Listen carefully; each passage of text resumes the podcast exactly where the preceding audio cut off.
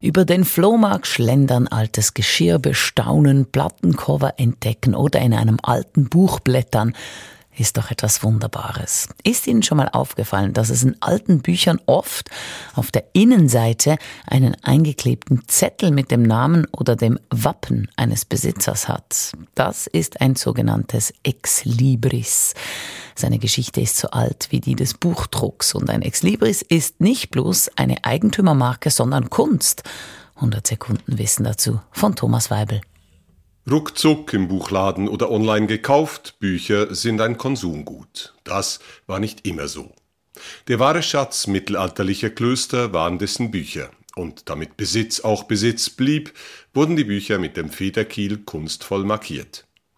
Als Johannes Gutenberg ums Jahr 1450 den Buchdruck erfand, stieg auch der Bedarf an Eigentumsmarken, die man Ex Libris nannte, wörtlich aus Büchern. Ex Libris, das waren gedruckte Zettel, die sich in die Bücher einkleben ließen und die den kostbaren Bänden in nichts nachstanden. Das erste bekannte Ex Libris gegen Ende des 15. Jahrhunderts ist ein kolorierter Holzschnitt mit einer Engelsfigur, die das Wappen des deutschen Kartäusermönchs Hilbrand Brandenburg von Biberach in den Händen hält.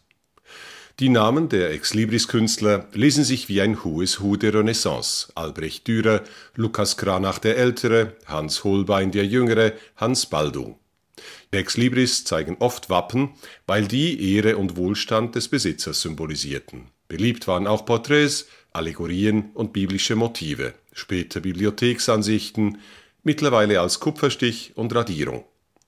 Im 19. Jahrhundert wurden Ex Libris schließlich selbst zum Sammlerobjekt. 1891 wurde in Berlin eine bis heute bestehende Gesellschaft gegründet, die das Heft Ex Libris Zeitschrift für Bücherzeichen, Bibliothekenkunde und Gelehrtengeschichten herausgab. Gedruckte Ex Libris sind selten geworden. Als Stempel aber hat das Ex Libris bis heute überlebt. Als kunstvoll geschnittener moderner Ex Libris Stempel oder als profane Bibliotheksmarke. 100 Sekunden Wissen